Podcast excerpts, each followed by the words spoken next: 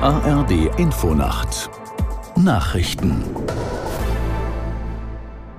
um 3 Uhr mit Felix Sprung.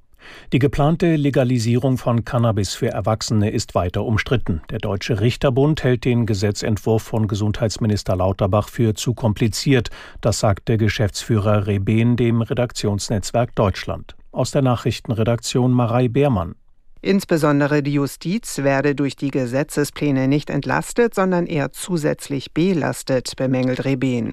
Seiner Ansicht nach würde das Gesetz zu einem hohen behördlichen Kontrollaufwand, zahlreichen neuen Streitfragen und vielen Verfahren vor den Gerichten führen.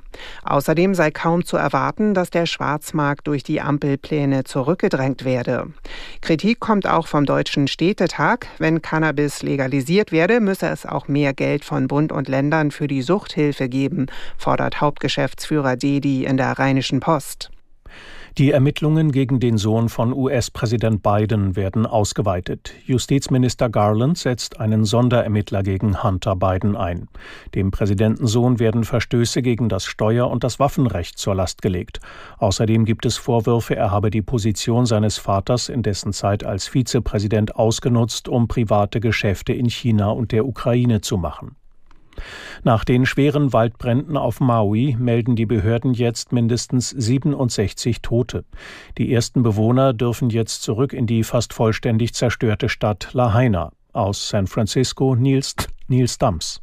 Noch immer suchen Rettungsmannschaften nach Überlebenden. Wasser- und Stromversorgung sind in dem Gebiet rund um Lahaina weiterhin gestört. Das Handynetz ist nur eingeschränkt nutzbar.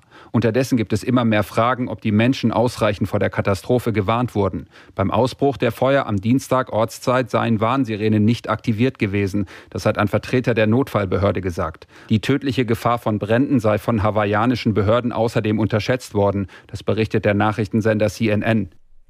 Der Gotthard-Basistunnel in der Schweiz bleibt bis mindestens Mittwoch gesperrt. Grund ist ein entgleister Güterzug, der laut Schweizer Bahn große Schäden verursacht hat. Der Gotthard-Basistunnel ist der längste Eisenbahntunnel der Welt. Die Verbindung ist die Hauptreisestrecke für den Eisenbahnverkehr nach Italien. In der ersten Runde des DFB-Pokals hat Borussia Mönchengladbach 7 zu 0 bei Fünftligist Bersenbrück gewonnen. Schalke 04 erreichte durch ein 3 zu 1 bei Eintracht Braunschweig die zweite Runde. Sandhausen besiegte Zweitligist Hannover mit 4 zu 2 im Elfmeterschießen. Saarbrücken setzte sich gegen Karlsruhe mit 2 zu 1 durch. Soweit die Meldungen.